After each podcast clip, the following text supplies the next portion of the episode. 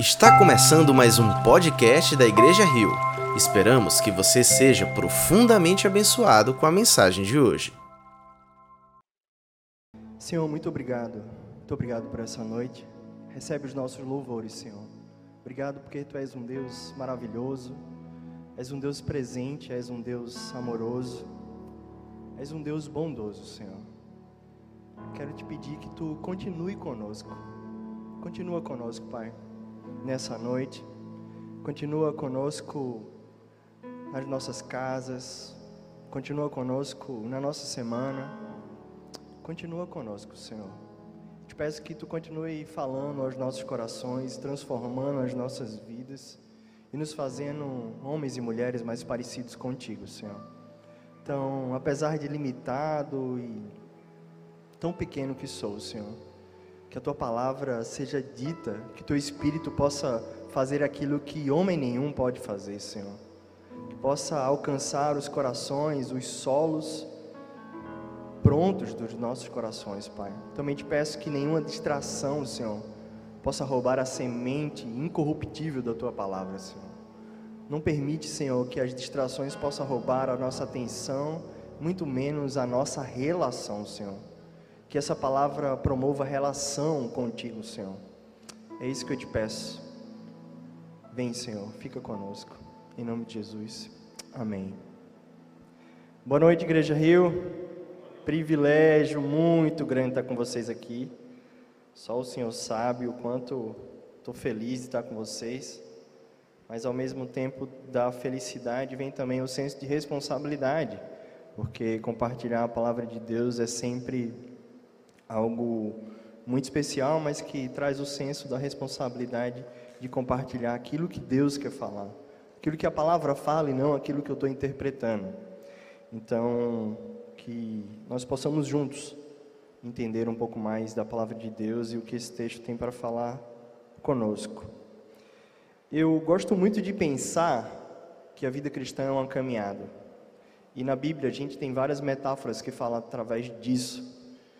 Jesus se coloca no caminho. No Salmo 119, aquele salmo tão grande, é, ele fala 21 vezes sobre o caminho. O caminho. O caminho. E eu acredito que na caminhada a gente vai se desenvolvendo e vai aprendendo com Jesus. E essa caminhada não é feita de qualquer jeito. E também não é feito em qualquer caminho. Então, a vida cristã é uma caminhada mas é uma caminhada num caminho certo e também do jeito certo. Não sei se você já teve a experiência de fazer algumas trilhas ou um trekking ou uma longa caminhada por dias, mas a gente precisa se preparar para essa caminhada. A gente precisa preparar o nosso corpo, a gente precisa preparar a nossa mente, a gente precisa preparar também levar alguns equipamentos, porque a jornada é longa. A jornada é longa. E se você não conhece o caminho, você precisa de um bom guia. Porque se o guia não for bom, a, a caminhada pode te gerar muitas surpresas ruins. Então, é, eu espero que você faça uma caminhada cristã com aquele que é o caminho. Não apenas o caminho, mas é a verdade e é a vida. Costumo dizer que a gente não tem dúvida que em Jesus e na Sua palavra eu encontro a verdade. A gente também não tem dúvida que essa verdade nos leva à vida, nos traz a vida aqui e nos conduz à vida eterna. O que muitas vezes a gente esquece é que ele também é o caminho. É o caminho. E é sobre esse caminho que eu quero compartilhar um pouco com vocês, porque a vida cristã pode ser vista de algumas perspectivas. John Mackay costuma dizer que a gente pode olhar a vida cristã da nossa varanda ou do caminho. E muitas vezes eu vi a vida cristã da varanda. A varanda é um lugar confortável. A varanda eu estou com os meus familiares. Se você tem uma vista bonita, a varanda te conduz a contemplar coisas belíssimas. E se tiver acontecendo algum conflito, você não vai se machucar, porque você está na varanda. Você não está no caminho. O caminho não é fácil. Estar na varanda é sempre muito mais confortável. Mas a vida cristã não é estar na varanda. Você pode sentar no banco da igreja e passar anos na varanda. Mas eu quero te convidar para o caminho. O caminho que nem sempre é fácil, o caminho que nem sempre é simples, mas um caminho que tem uma presença poderosa e preciosa. Dietrich Bonhoeffer fala uma coisa muito preciosa, muito preciosa. Ele fala que a, a salvação, ela pode ser até individual, mas o discipulado é coletivo. Então, que nessa experiência do caminho você também possa entender que vocês precisam uns dos outros. Eu gosto muito da afirmação é, de Jesus, a pergunta de Tomé, que a gente encontra lá em João 14, no verso 5 e 6. Tomé pergunta para Jesus, depois de uma afirmação dele: Senhor, não sabemos para onde vai, como então podemos saber o caminho? E aí Jesus faz a afirmação poderosa que eu carrego na minha vida muitas vezes. Respondeu Jesus: Eu sou o caminho, a verdade e a vida. Ninguém vai ao Pai senão por mim. Então, que a gente possa entender que essa experiência de vida cristã é algo que nós devemos fazer no caminho. Mas Paula, enquanto cantava, ela falou que é angustiante, mas é precioso lembrar que somos peregrinos. E é verdade. Eu quero te falar que esse caminho a gente não deve fazer como turista. Porque o turista tem um propósito único de entretenimento. É, a gente, eu tive o privilégio de, quando a igreja foi plantada e antes da igreja plantar, vivenciar o Voz na Rua e por alguns anos nós lideramos as ações do Voz na Rua. E a gente tinha uma frase comum de pessoas que nos procuravam o tempo inteiro para servir nas ações, para se colocar no caminho em direção ao outro. E eu costumava dizer assim: olha, tudo bem, a gente vai te falar como é, mas eu só preciso saber que isso não é um turismo gospel, mas isso aqui é um compromisso. A gente não está indo lá pregar o evangelho, tirar uma selfie e achar que o nosso trabalho foi feito e está completo. Não, não, muito pelo contrário. Existem ações na, na, nossa igreja que tem mais, é mais antiga do que a própria igreja. A gente vai às ruas pregar para pessoas em situação, pessoas que têm vendido o seu corpo há mais de nove anos.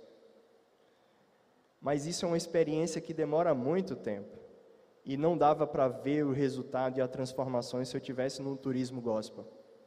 Mas eu só consegui ver frutos dessa ação de Deus e de Jesus, porque somos um grupo de peregrinos que não cansaram, não cansaram, não se cansaram. E ainda hoje nós temos a surpresa de ver resultados incríveis e maravilhosos que só Deus pode nos conceder. Então, assim como o Paulo já nos convidou no louvor, eu quero te convidar a ler esse texto não como turista, mas como peregrino. Peregrino que somos, porque a nossa pátria não é aqui. Mas como vivemos aqui é tão importante do que chegar lá. Que você entenda que na vida cristã, aquela frase tão enigmática, talvez, que diz assim: os fins justificam os meios, não cabe para nós. Não cabe para nós. Na vida cristã, os meios justificam o fim. Como eu vivo justifica a eternidade que eu vou viver. Como eu me comporto vai justificar o encontro que eu terei com Cristo Jesus. E não, não se confunda, eu não estou falando de obras, eu estou falando de como nós devemos viver, a forma que nós vivemos. Não se iluda, porque não é quão bom você é, mas quão bem você caminha. Não é quão bom você trabalha ou exerce a sua vocação no reino de Deus, mas é quão bem você tem se mantido na vida com Deus. Então, diante disso, eu convido para nós lermos Lucas, capítulo 24, verso 13 ao 35. Um texto muito, muito conhecido de, de todos nós, mas é um texto que me chamou mais uma vez a atenção esses dias. O texto começa assim, verso 13, capítulo 24. Naquele mesmo dia, dois deles estavam indo para um povoado chamado Emaús, a 11 quilômetros de Jerusalém. No caminho, conversavam a respeito de tudo o que havia acontecido. Enquanto conversavam e discutiam, o próprio Jesus se aproximou e começou a caminhar com eles. Mas os olhos deles foram impedidos de reconhecê-lo.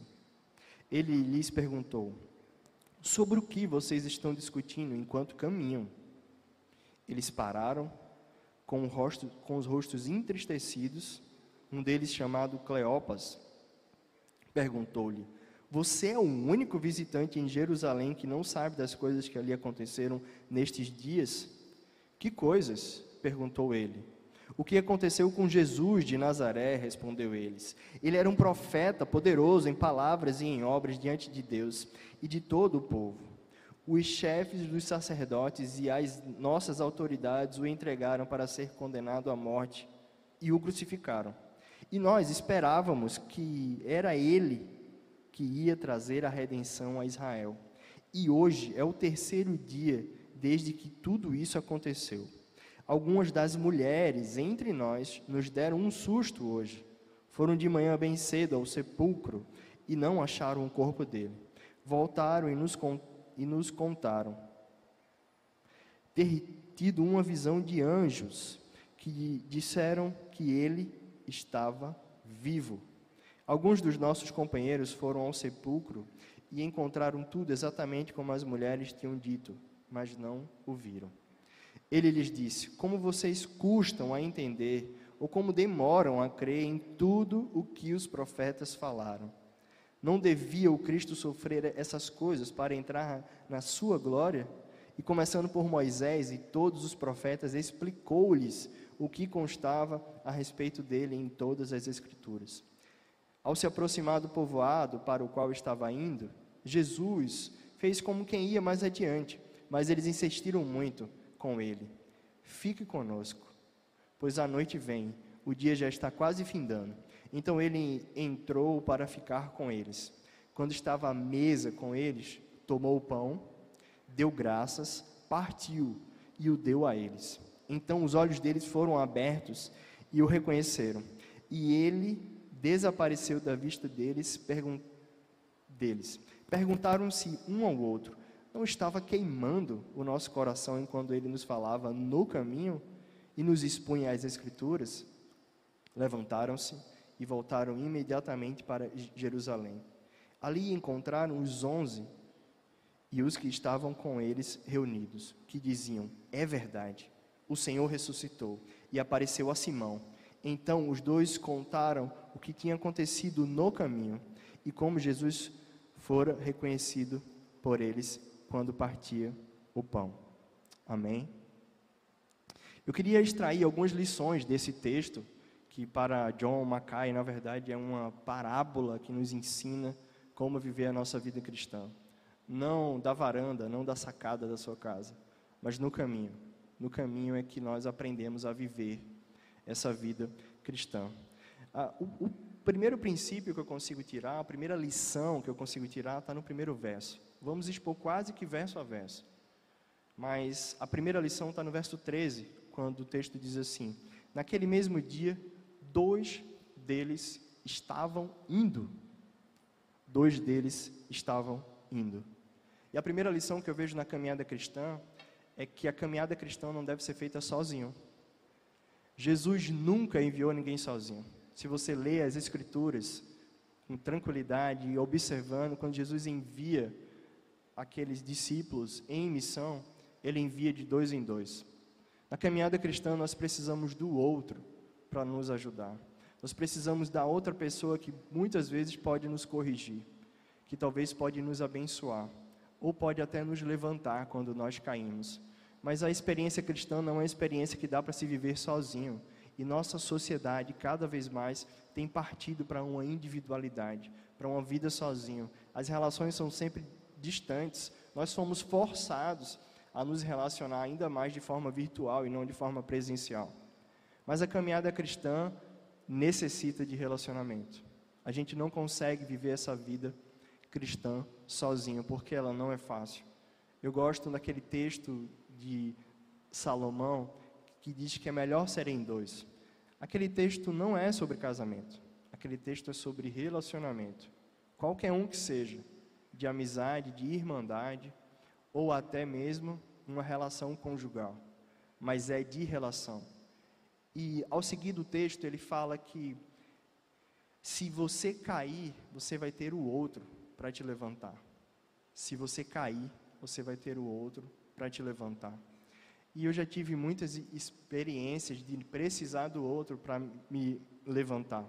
Ontem eu, nós estávamos na fonte, num dia livre de fonte, fazendo uma boa rodada de açaí, mas no final a gente decidiu ler um texto.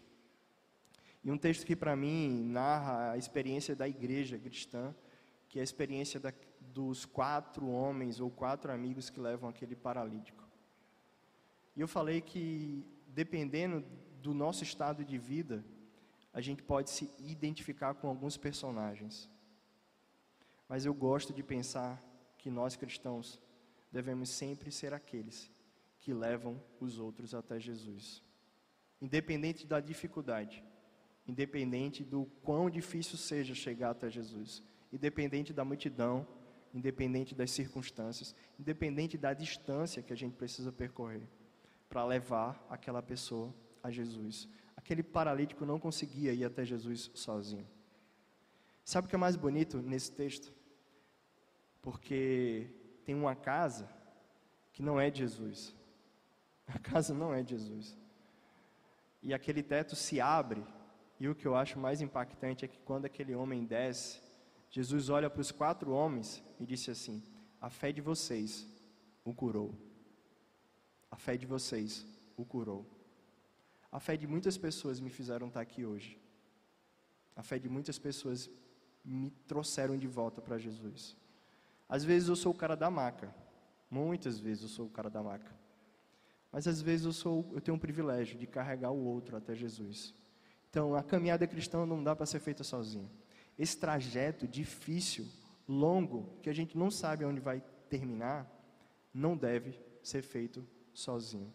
Então, se você não tem com quem partilhar a sua vida cristã, eu te aconselho: encontre alguém, um espaço seguro, alguém que tenha reverência para te ouvir, alguém que tire as sandálias para pisar no terreno sagrado do seu coração.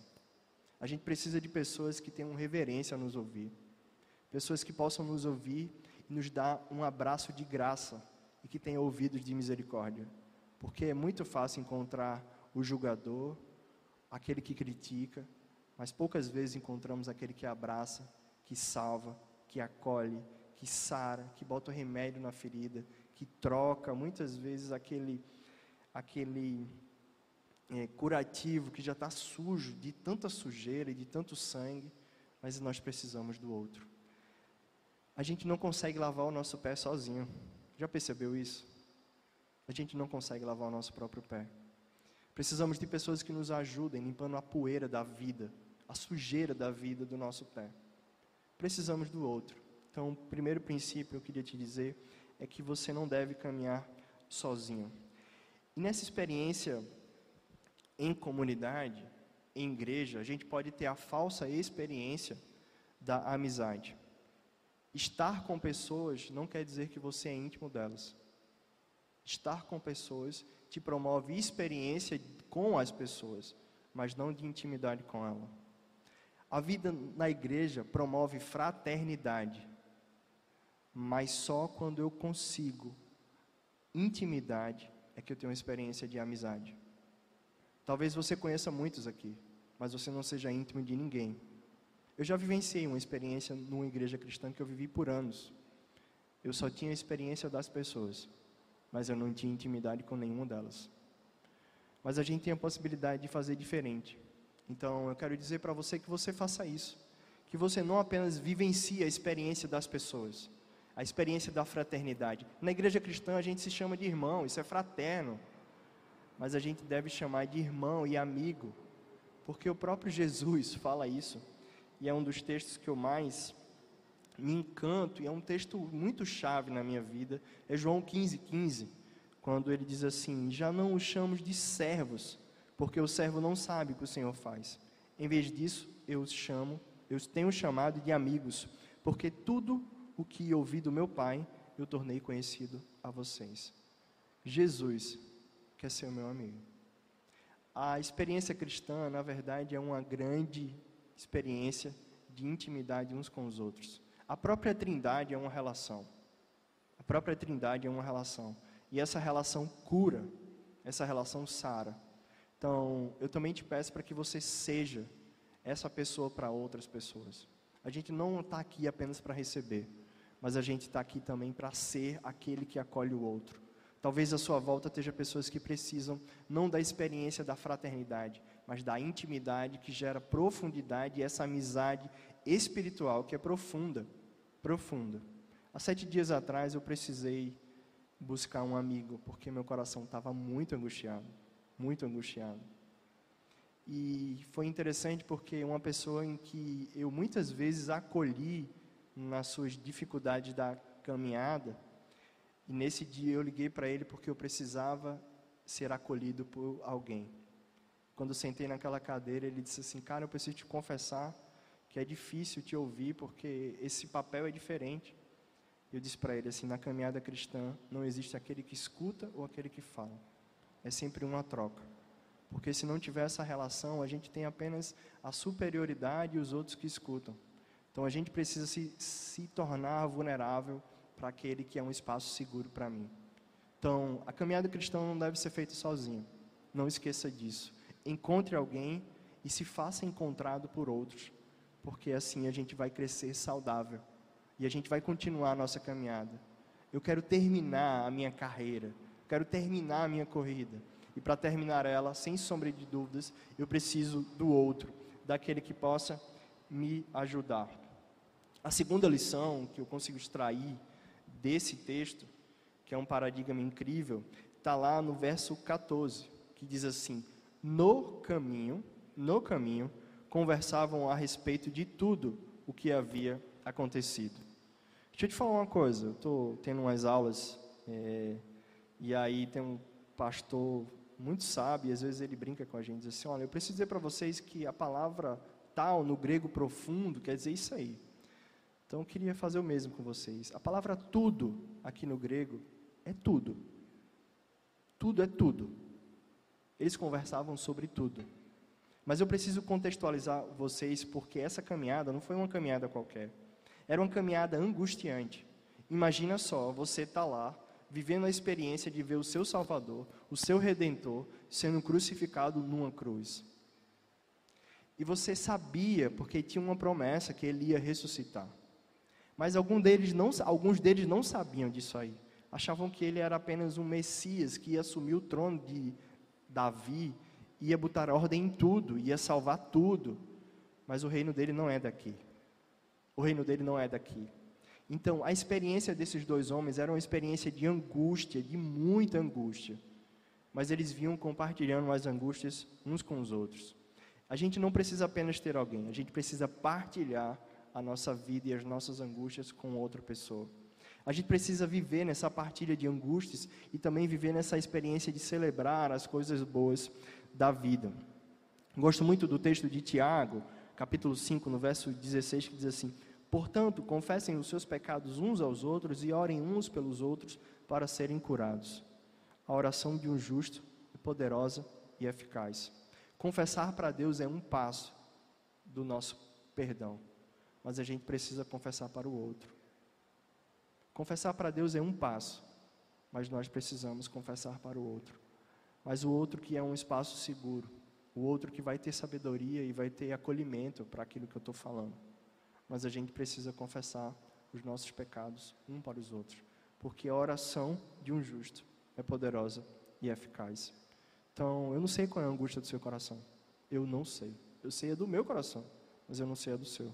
Mas o que eu preciso te falar é que você precisa encontrar alguém que você possa falar dessa angústia. Eles estavam muito angustiados, eles, e uma coisa interessante é que eles poderiam ir o caminho inteiro em silêncio. Eu confesso que um dos meus pecados é entrar na minha caverna e ficar no silêncio no meio de um conflito. Então eu posso passar dias em silêncio, processando tudo aquilo que eu ouvi. Mas o silêncio não vai me gerar cura. O silêncio só vai me gerar angústia e rancor. Por isso que depois de dias em silêncio, eu precisei procurar alguém que eu confiava e que eu podia compartilhar. Então, eu não sei o que, é que você está guardando no seu coração. Eu não sei qual é a experiência amargurada que você tem da sua caminhada cristã. A caminhada cristã é uma experiência de muita dificuldade. Quem falou para vocês que a vida cristã é algo apenas de vitórias e de conquistas, te enganou. Mas se alguém que te convidou para caminhar com Jesus te disse que seria difícil, mas que ele estaria conosco, essa pessoa estava certa. E é mais bonito quando apenas ele não fala que ele está conosco, mas muitas vezes ele faz aquilo que Jesus faria comigo. Ele faz o que Jesus faria comigo. Então, eles poderiam plenamente passar aqueles 11 quilômetros. 11 quilômetros, vamos lá, não é muita coisa não. Mas eles poderiam passar 11 quilômetros em silêncio, angustiados, talvez chorando. Mas eles resolveram partilhar um com o outro tudo, tudo o que eles estavam vivenciando naquele dia. Eu gosto muito do texto de Gálatas 6, que diz uma coisa que parece contrária, parece paradoxal, porque ele diz assim: temos, nós devemos dividir as cargas, mas devemos carregar o nosso próprio fardo. Opa, como assim? Como é que eu divido, mas devo carregar? É porque a tradução não é tão boa para a gente. Mas a palavra que ele diz, cargas aqui no grego, são coisas muito pesadas em que eu não consigo carregar. E quando Tim Keller pega esse texto e ele começa a comentar, ele fala que essa divisão de carga só é possível quando eu estou ao lado tão perto do outro, tão perto do outro, tão perto do outro, que a carga do outro consegue passar do ombro dele para o meu. Eu não consigo ajudar o outro a aliviar a carga quando eu estou longe dele ou quando eu estou distante dele. Então eu preciso me aproximar do outro para que a carga seja compartilhada, seja dividida. Mas os fardos, o que serão os fardos? Se eu conseguisse traduzir isso literalmente, seria a mochilinha que cada um carrega da nossa vida. Todo mundo tem experiência traumática, todo mundo tem uma, uma coisa que pode contar que marcou a sua vida. Independente das inúmeras experiências maravilhosas que nós tivemos, cada um de nós temos as nossas experiências que nos marcam. E essa é a sua mochilinha, é a mochila da sua vida. Essa aí, meu irmão, minha irmã, é sua. Não queira compartilhar com outro. O problema é o peso além dessa mochila. Então, a experiência de caminhada cristã é ao mesmo tempo que eu aprendo a lidar com as minhas próprias, com as minhas próprias, os meus próprios fardos, eu também aprendo a aliviar a carga e compartilhar a carga uns com os outros. Então, isso não é paradoxal, é apenas complementar. Então, a gente tem que aprender a dividir aquilo que eu não consigo carregar, mas aprender a viver aquilo que Deus me deu e que eu consigo e devo suportar. Porque o sofrimento é pedagógico muitas vezes. Rubens falou na última mensagem aqui que não deixe o sofrimento uma experiência de vocação. Aqueles que Deus chama, Deus já chamou desde o ventre da sua mãe. E toda a minha história comunica alguma coisa da minha vocação. Eu olho para trás, quando eu não caminhava tão perto de Jesus, eu não vim de uma família cristã, eu não vim de uma família cristã protestante. Então, eu não cresci como meu filho cresce nos corredores da igreja e ouvindo sobre Jesus. Eu vivenciei coisas que eu não queria vivenciar. Eu tive experiências que eu não queria ter. Mas no caminho, eu encontrei, fui encontrado por Jesus. E muitas vezes eu olhei para trás assim, por que, Senhor? Por que eu precisei vivenciar tudo isso? Mas hoje eu olho para trás e digo assim: já entendi, Senhor porque muitas dessas feridas cicatrizadas hoje promovem cura para outras pessoas. E muitas vezes das minhas feridas saradas e cicatrizadas saem a cura para as feridas e, e as feridas hemorrágicas das outras pessoas. Não é da minha intelectualidade ou do meu conhecimento bíblico, mas é da experiência que Deus me concedeu de curar a minha ferida e a minha dor. Então, que você possa dividir as suas carnes e os seus fardos uns com os outros, porque aí você vai encontrar cura. E a oração de um justo é poderosa, muito poderosa para sarar e para curar. Mas a terceira coisa, que talvez seja mais importante, e a gente não vai encerrar aqui, tem mais coisa, é que Jesus se faz presente no caminho. Jesus se faz presente no caminho. É interessante porque enquanto eles comentavam, angustiado, de todas essas coisas que eles estavam vi vivenciando, Jesus vai até eles e eles perguntou. Enquanto conversavam e discutiam, o próprio Jesus se aproximou e começou a caminhar com eles. Quando eu estava lendo esse texto, eu tive como um vislumbre assim, de muitas vezes eu caminhando com dificuldade, entristecido e angustiado, e Jesus chega do meu lado e começa essa caminhada comigo. Ele nunca deixou de estar comigo, mas nesse momento ele se aproxima tão perto de mim, e ele não só se aproxima de mim, mas ele é Deus e sabe de todas as coisas. Mas ele pergunta sobre o que vocês estão conversando. E sabe o que é interessante? Jesus poderia ter aparecido primeiro para os discípulos, mas ele se apresentou para, esse, para, para os apóstolos, mas ele se apresentou para esses discípulos do caminho. Pessoas que só é narrado o nome de um aqui pela primeira vez, e a outra pessoa nós nem sabemos, nem se era um homem, nem se era uma mulher. Não deixa claro o texto. Falar qualquer coisa é apenas imaginar, mas o texto não deixa claro. Então, Jesus aparece no caminho. Jesus se aproxima da minha vida no caminho. Muitas vezes no lugar que eu estou angustiado, muitas vezes no lugar que eu estou sofrendo, Jesus se aproxima e pergunta o que é que está passando, o que é que eu estou sentindo, o que é que está acontecendo comigo. E aí eu acho interessante porque aqueles homens entristecidos, mas a verdade daquele outro que fala para Jesus: como assim? Só você que não teve essa experiência? E aí ele conta tudo e narra. E o que eu acho mais bonito é que Jesus, sendo o caminho, ele se faz presente com os caminhantes. Jesus é o caminho que se faz presente com os caminhantes. E o que é mais bonito é que Jesus, ele é o caminho de Deus aos homens e dos homens até Deus. Ele é um caminho de, de é um caminho de via dupla, porque nós precisamos de Jesus para encontrar com Deus mas Deus usa Jesus para se encontrar conosco.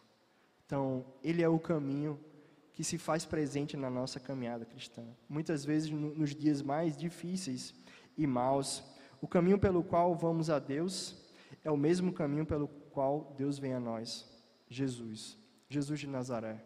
Ele é o caminho que nós precisamos. E a promessa que Ele nos faz não é que nós não teríamos aflição mas que Ele sempre estaria conosco. Sempre estaria conosco.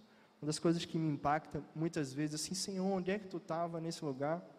E Ele sempre estava conosco. Às vezes enxugando as nossas lágrimas, às vezes celebrando as nossas conquistas, às vezes se alegrando por aquilo que a gente conseguiu ao lado dele, mas Ele nunca nos abandona. As aflições que nós temos muitas vezes aproximam Jesus de nós. Eu gosto da frase que Rafa diz, é que Jesus é o fiel companheiro do caminho. Isso é verdade. Jesus é o fiel companheiro do caminho. Mas eu não sei o caminho que você tem caminhado. Eu não sei o caminho nem que você tem escolhido. Ontem, segunda-feira, eu compartilhei que eu estou sentindo a experiência de estar tá vivendo, tá num lugar de bifurcação. Eu já estou no caminho há muitos anos, mas existem algumas bifurcações. E por isso que eu voltei a esse texto hoje. Esse texto hoje é para mim. Pedi desculpa para vocês, mas esse texto hoje é para mim. Eu precisava entender essa bifurcação que eu estou vivendo hoje através de Jesus. Que Ele é o caminho. Ele é o caminho. O caminho, a verdade e a vida. Essa via de mão dupla que muitas vezes eu vou em busca de Deus, mas muitas vezes Deus vem ao meu encontro.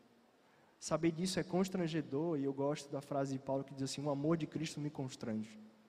O amor de Cristo me constrange, porque ele vem até mim, muitas vezes ele vem ao meu encontro.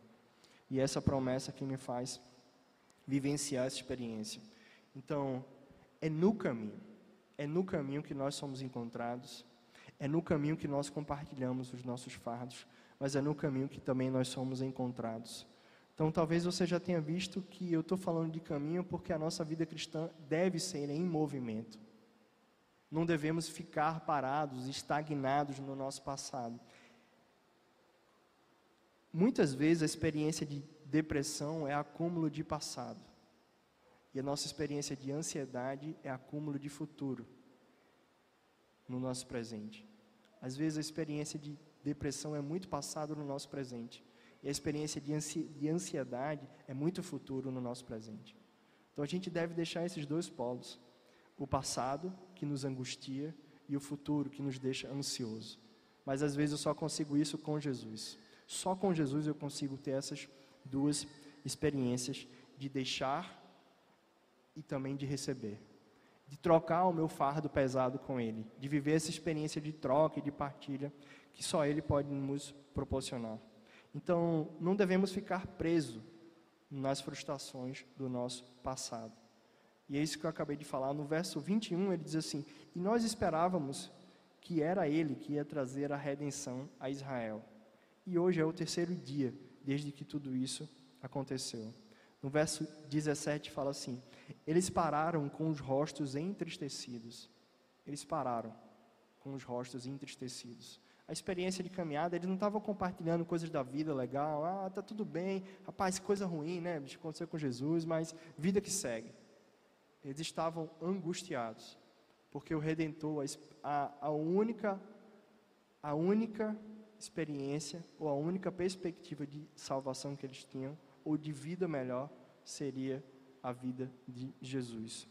Em Filipenses 3,13, diz assim: Irmãos, não penso que eu mesmo já o tenha alcançado, mas as coisas que faço, esquecendo-me das coisas que ficaram para trás e avançando para as que estão adiante, prossigo para o alvo, a fim de ganhar o prêmio do achado, do chamado celestial de Deus em Cristo Jesus. Verso 15: Todos nós que alcançamos a maturidade devemos ver as coisas dessa forma. E se em algum aspecto vocês pensam de modo diferente, isso também Deus esclarecerá. Precisamos caminhar para frente, deixando para trás aquilo que não mais serve e seguindo para o alvo, para o alvo que é Cristo. Um dos meus mentores, homem muito, muito especial na minha caminhada cristã e da minha família, diz que a experiência cristã é com Cristo até Cristo. A caminhada cristã também é com Cristo e até Cristo. Então, que você tenha essa experiência, talvez significativa com Cristo até Cristo. Eu não sei a bifurcação, o atalho que você quis pegar para viver uma experiência diferente, mas eu quero te dizer que hoje é dia da gente voltar para o caminho. É dia da gente olhar para Jesus e dizer assim: Senhor, eu não sei para onde eu estou indo, mas eu quero que tu chegue aqui do meu lado. Eu quero que a tua presença seja real. Eu quero que nessa experiência eu possa ser curado e curar outras pessoas aquelas pessoas iam partilhando umas com as outras. Talvez a experiência deles era de falar a angústia do seu coração e ser aliviado e consolado pelo outro. Mas não é apenas disso e de partilha que nós devemos ter essa certeza. Algo que a gente não deve esquecer é que Ele vive. Ele vive. Ele ressuscitou. Ele ressuscitou. A cruz não pôs um fim no nosso Salvador, mas ele vive. E sabe o que eu acho interessante? Começa no verso 22, que diz assim: Algumas das mulheres entre nós nos deram um susto hoje. Foram de manhã bem cedo ao sepulcro e não acharam o corpo dele. Voltaram e nos, encontrar, e nos contaram ter tido uma visão de anjos que disseram que ele está vivo. Ele vive. E olha, quando eu li esse texto, Jesus poderia aparecer para, os, para João, discípulo amado, para Pedro que correu, mas Jesus decidiu aparecer para as mulheres. E olha, nessa igreja, as mulheres têm vivido experiências muito especiais. Elas têm se encontrado com Jesus, talvez até muito antes do que muitos de nós.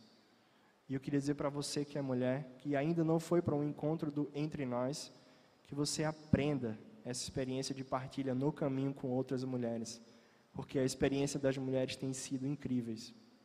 Mas não é apenas a mulher. O contexto social das mulheres eram pessoas vulneráveis.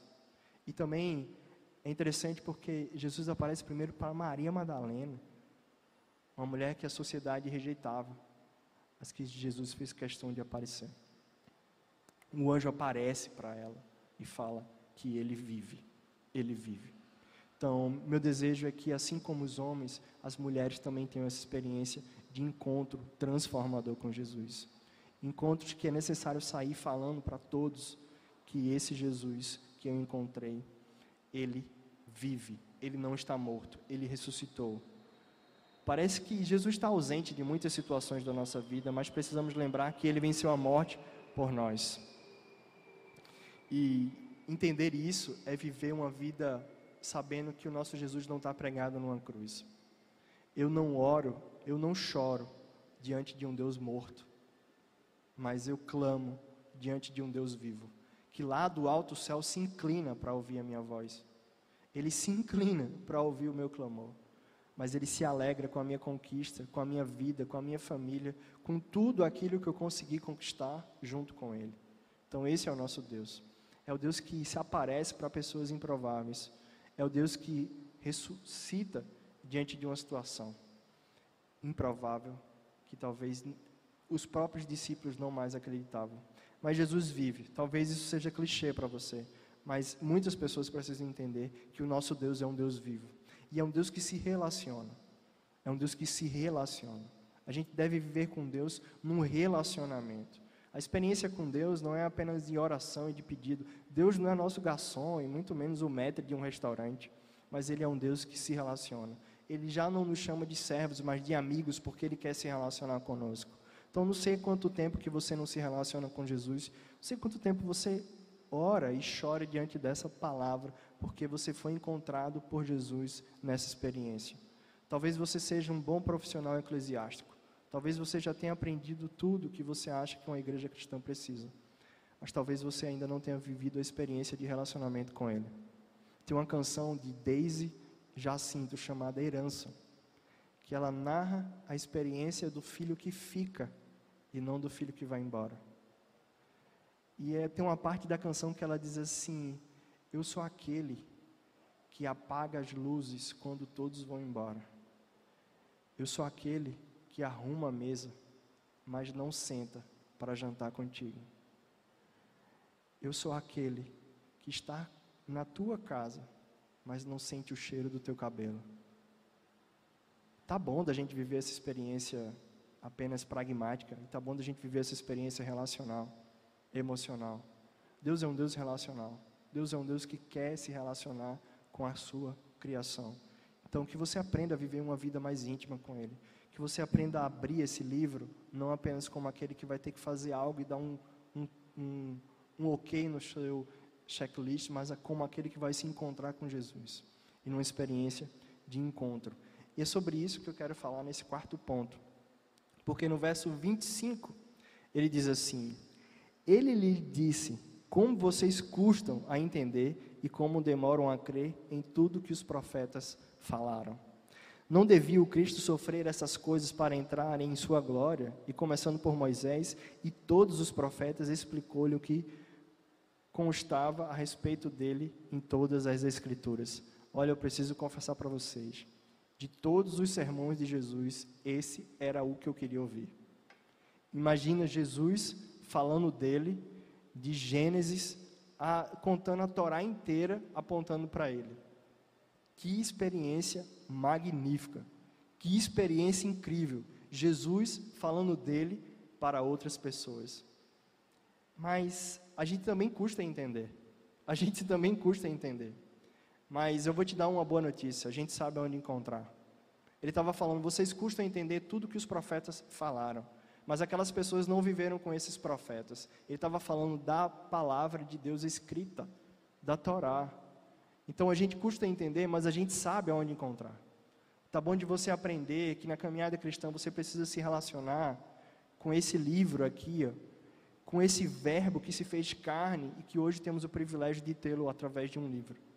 Que você possa abrir a Bíblia não apenas como eu tenho um prefácio de um livro que um dia eu vou escrever. E no prefácio desse livro eu digo assim: esses textos foram escritos não de forma acadêmica, mas são conversas onde eu abro a porta em forma de capa. Eu escolho o assunto em forma de página e eu ouço as doces, as doces palavras em forma de letra. Eu vou repetir para você. São conversas onde eu abro a porta em forma de capa. Eu escolho o assunto em forma de página e eu ouço as doces palavras em forma de letra. Isso é uma experiência emocional. Isso é uma experiência afetiva e não uma experiência intelectual. Tem coisa que eu não quero entender, tem coisa que eu quero vivenciar e experienciar. A gente deve abrir a Bíblia não como quem tem que fazer o devocional, mas como aquele que está com desejo e saudade de se encontrar com Deus. Eu tenho saudade das vezes em que eu olho e leio e sou impactado pela palavra de Deus. A palavra temor do Senhor, que muitas vezes a gente encontra, não é temor de medo, mas é temor de, de reverência e é temor de espanto. Sabe aquele negócio que você lê e você diz, ah! é a experiência de espanto que a gente tem perdido com o sagrado. O sagrado virou qualquer coisa, mas eu perdi o espanto e a reverência diante desse sagrado. Então, a gente custa entender, mas a gente sabe aonde encontrar. E para continuar essa caminhada de forma correta, a gente tem que abrir esse livro, que muitas vezes é um mapa, que muitas vezes é um guia. É um guia. Eu disse que a gente precisa de um bom guia, né? Esse livro às vezes é um guia. É um guia para a gente continuar a nossa caminhada. É um guia que a gente aprende como tirar aquela pedra pesada. É um guia que a gente aprende como escalar aquela montanha alta e grande. É um guia. É um guia que nós precisamos aprender a usar novamente. Então, assim como conhecemos Jesus e temos experiências sobrenaturais com Ele, e talvez cada um de nós já teve uma experiência de milagre ou de sobrenatural com Deus. A gente precisa atender a buscar Ele e a conhecer a Sua palavra. Aqueles discípulos tiveram experiências sobrenaturais. Aqueles homens viram milagres. Aqueles homens viram coisas incríveis acontecer. Mas eles não conheciam a Torá. Eles não conheciam a palavra. É interessante isso, né? Mas isso parece comigo, muitas vezes. Eu vivenciei experiências que eu não consigo explicar, mas muitas vezes eu não conheço aquilo que está nesse livro de forma profunda. Muitas vezes eu não me lembro o que, é que a palavra diz com relação a isso. Então a gente custa entender, mas a gente sabe aonde encontrar. Eu quero convidar você mais uma vez a renovar, renovar a sua relação com a palavra de Deus, a renovar essa intimidade com esse Deus que a gente se encontra. Você não precisa ler um capítulo inteiro, um verso só. Tá bom demais. Tá bom demais, mas começa continua. A gente é bom em começar, a gente é ruim em continuar. A gente é muito bom em começar, a gente é péssimo em continuar e pior ainda em terminar. Então que a gente aprenda a se relacionar com esse livro de forma significativa. Outra coisa também que nesse texto diz no verso 29, e eu já estou chegando no final, é que mais eles insistiam muito, mas eles insistiram muito com ele. Fique conosco pois a noite já vem e o dia já está quase findando. Então ele entrou para ficar com eles. Convidar Jesus para a nossa vida é necessário. Convidar Jesus para a nossa vida é muito necessário. Precisamos convidar Jesus para o nosso dia a dia, para as coisas simples da nossa vida. Fica conosco. Fica conosco, Senhor. A gente precisa convidar Jesus para, desde a refeição até uma conversa simples que eu vou ter, mas Jesus tem que ser presente na nossa vida. Mas essa experiência é tão impactante, é tão impactante de convidar Jesus, porque aqueles homens tiveram uma experiência impactante. Quando eles convidaram Jesus para entrar naquela casa e sentar naquela mesa, algumas coisas aconteceram. Então, convidar Jesus gera mudanças significativas na sua vida. A primeira delas é que quando a gente convida Jesus, a gente tem mesa.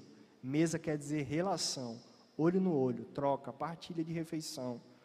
Na mesa eu não posso comer tudo, porque tem um outro para comer. Na mesa eu falo do meu dia. Especialistas falam que a experiência de estar à mesa reduz significativamente que jovens se envolvam com drogas. Uma mesa pode mudar a vida do seu filho. Uma mesa pode mudar o seu casamento. Uma mesa pode melhorar a relação com seus amigos. A gente tem muitos, principalmente agora nesse meio virtual, a gente tem muita experiência de criticar o que o outro fala, de tal, tal, tal. Eu tive uma experiência muito significativa para mim, num grupo que eu faço parte. As pessoas começaram a criticar um, um post e aquilo começou a ficar forte. Eu vi pessoas que não falam nada ficar raivosas. E aí eu escrevi uma mensagem, eu disse assim: Vamos discutir isso à mesa. Vamos discutir isso à mesa. E eu preciso confessar que aquela experiência foi incrível e transformadora. Eu vi pessoas na outra semana sentado numa roda dizer assim: Eu preciso pedir perdão porque eu não tinha entendido a sua perspectiva diante da sua crítica. Então a gente precisa de mesa. Quando a gente convida Jesus, fica conosco Jesus. A gente está dizendo que vai ter relação. Mas não é só relação, a gente vai ter comunhão. Quando convidamos Jesus para a nossa caminhada, a gente tem relação, a gente tem mesa, mas a gente tem comunhão. Mas não é só comunhão, a gente também tem gratidão. Para de reclamar e comece a agradecer tudo que Deus já te deu. Para de reclamar e comece a agradecer aquilo que você às vezes nem está entendendo. Jesus pega aquele pão. E é interessante porque Jesus é o convidado, mas quando a gente convida, ele se, cola, se coloca no lugar como dono da casa. Aí ele começa a assumir a autoridade na minha vida. Porque ele que pega o pão e parte e dá graça. Isso era o dono da casa que deveria fazer. Mas o Senhor assume o seu lugar o lugar de autoridade na minha vida. E aí ele pega aquela comida, aquele pão, ele dá graças e ele partilha. Então, quando a gente convida Jesus, a gente tem relação, comunhão, gratidão, mas a gente tem partilha. Porque aquilo que Deus te dá não é apenas para você. Aquilo que Deus te dá não é apenas para você. Convidar Jesus me dá a experiência de relação, comunhão, gratidão e partilha. Convidar Jesus tem impactos significativos na, na nossa vida. E essa atitude faz Jesus ser reconhecido.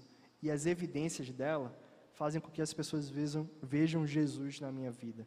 Porque quando você começa a ter relação, comunhão, como você começa a partilhar as coisas e ser grato, as pessoas à sua volta vão começar a ver Jesus na sua vida. As pessoas à sua volta vão começar assim: tem alguma coisa diferente na vida dessa pessoa? É Jesus. Foi o Jesus que eu convidei, foi o Jesus que eu não deixei ir. Senhor, fica conosco, Senhor. Fica comigo, Jesus. Porque eu preciso dessa experiência transformadora. Eu preciso que na minha vida, no momento de divididos e raivosos, é essa a experiência da igreja cristã hoje, divididos e raivosos, a gente precisa de mesa. A gente precisa de mesa. Tá bom, você não precisa acreditar no que eu acredito de forma ideológica, mas a gente está sentado na mesa em volta de uma palavra. Nisso aí não tem dúvida, meu amigo. Aqui a gente tem relação, aqui não tem dúvida. Aqui tem comunhão, aqui tem partilha, aqui tem graça aqui tem gratidão.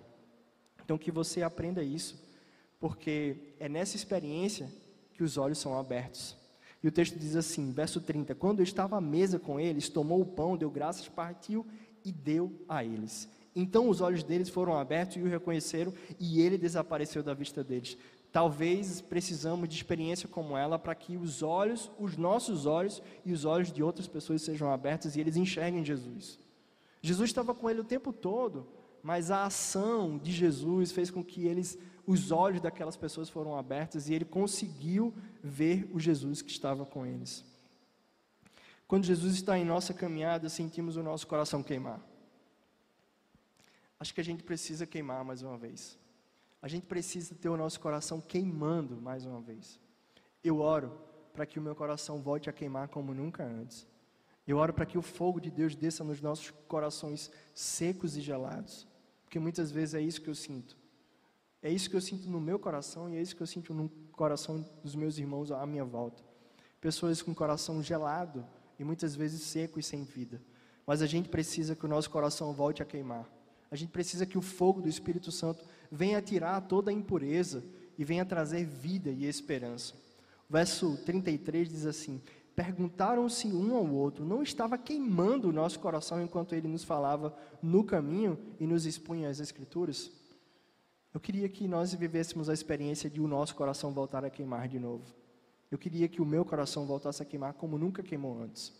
Eu queria que o meu coração queimasse e eu sentisse a presença de Deus como poucas vezes eu tive a experiência de sentir. Nós precisamos da presença dEle. Nós precisamos do relacionamento dEle. Porque só assim o nosso coração vai voltar a queimar. Então, a minha oração é para que nós nos relacionemos com Ele, para que o nosso coração comece a queimar de forma sobrenatural. Sobrenatural. E por fim, e não menos importante, diante de todos esses princípios e diante de toda essa caminhada, a gente não pode ficar calado depois que a gente vivencia todas essas experiências com Jesus. Então precisamos dar testemunho do que Deus tem feito entre nós. Tá bom de você abrir sua boca. Tá bom de você pregar com a sua vida mas parado você não pode ficar. Você já teve experiência de estar parado e alguém te empurrar? Está parado e alguém te empurra e você precisa caminhar para poder voltar ao equilíbrio. Às vezes a gente mantém o equilíbrio caminhando, porque parado a gente vai cair e não vai se levantar. Às vezes a gente precisa caminhar para se manter de pé. Hoje a gente precisa caminhar nesse caminho que tem, que tem a verdade e que é a vida. Pare de ficar parado, porque aí você vai cair. A igreja está sempre em movimento, porque é no caminho, indo, indo os discípulos, é no caminho. Tá bom de você voltar a caminhar e dar passos firmes, porque a vida dá muitos socos e muitos empurrões na gente. Mas é caminhando que eu me mantenho de pé. É caminhando que eu me mantenho de pé. Mas a gente precisa dar testemunho. Aqueles homens deram testemunho. Verso 33 disseram assim: Levantaram-se e voltaram imediatamente para Jerusalém voltaram imediatamente para Jerusalém. Ali encontraram os onze e os que estavam com eles reunidos, que diziam: É verdade, é verdade. O Senhor ressuscitou e apareceu a Simão. Então os dois contaram o que tinha acontecido no caminho. Então os dois contaram o que tinha acontecido no caminho e como Jesus fora reconhecido por eles no partir do pão. Nosso coração precisa queimar. A gente precisa se relacionar. A gente precisa encontrar pessoas que dividam e partilhem a caminhada conosco. A gente precisa partilhar os nossos fardos pesados e as nossas angústias que muitas vezes nós não conseguimos falar. Mas a gente custa entender, mas a gente sabe aonde encontrar. Está no final do ano, eu estou fazendo muita reflexão, talvez você também esteja. Vamos voltar. Deus está com saudade da gente. Eu gosto de pensar que Deus tem saudade de mim. Assim como aquele pai esperava o filho na porta de casa com saudade dele. Deus tem saudade de conversar conosco. Deus tem saudade de se relacionar com a gente. Vamos ter uma palavra de oração? Fica de pé.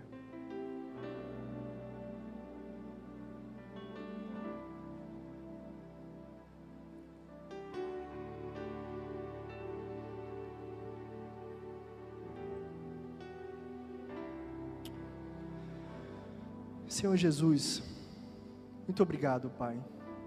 Obrigado porque em Ti, Senhor, podemos encontrar esse caminho, essa via de mão dupla, onde Jesus me encontra e eu vou até o encontro de Jesus. Obrigado porque Tu és o caminho que se coloca ao lado dos caminhantes. Muito obrigado, Senhor, porque a caminhada não é fácil as angústias da vida tentam me paralisar no passado e nas desesperanças, mas muito obrigado, Senhor, porque nos momentos mais desesperadores, Tu se coloca ao meu lado tão perto, tão perto, tão perto, Senhor, que eu posso até te sentir, Senhor. Sentir o Teu abraço, sentir a Tua voz, Senhor. Sentir o Teu abraço, Senhor. Muito obrigado, Jesus porque tu não se cansa de me encontrar no caminho, Senhor. Obrigado, Pai, porque tu corrige a minha rota. Obrigado, Senhor, porque tu me permite voltar nos caminhos tortuosos, Senhor, que muitas vezes eu sigo. Muito obrigado, Senhor. Obrigado porque tu tem me concedido amigos e irmãos, dos quais eu posso abrir meu coração, Senhor, rasgar a minha alma ser aquilo que eu sou sem as máscaras, Senhor, sem performance, sem conhecimento, apenas um menino pecador. Pai, muito obrigado, Senhor, porque a vida cristã me deu amigos, Senhor. Obrigado porque tu transformou um solitário pecador num salvo com amigos. Muito obrigado, Senhor Obrigado pelos amigos que tu me concedesse, Senhor. Obrigado pela tua palavra, Senhor, que tantas vezes eu custo a entender, mas eu sei aonde te encontrar. Permanece conosco, Senhor. Queima o nosso coração. Queima, Senhor, o nosso coração. Queima, Senhor, o nosso coração, Senhor. Queima mais uma vez para o nosso coração. Abre a nossa boca, Senhor que a nossa vida possa abrir os olhos de outras pessoas para ti, Jesus. É isso que eu te peço. Em teu nome, Jesus. Amém. Se você foi abençoado por essa mensagem, compartilhe com alguém, para que de pessoa em pessoa alcancemos a cidade inteira.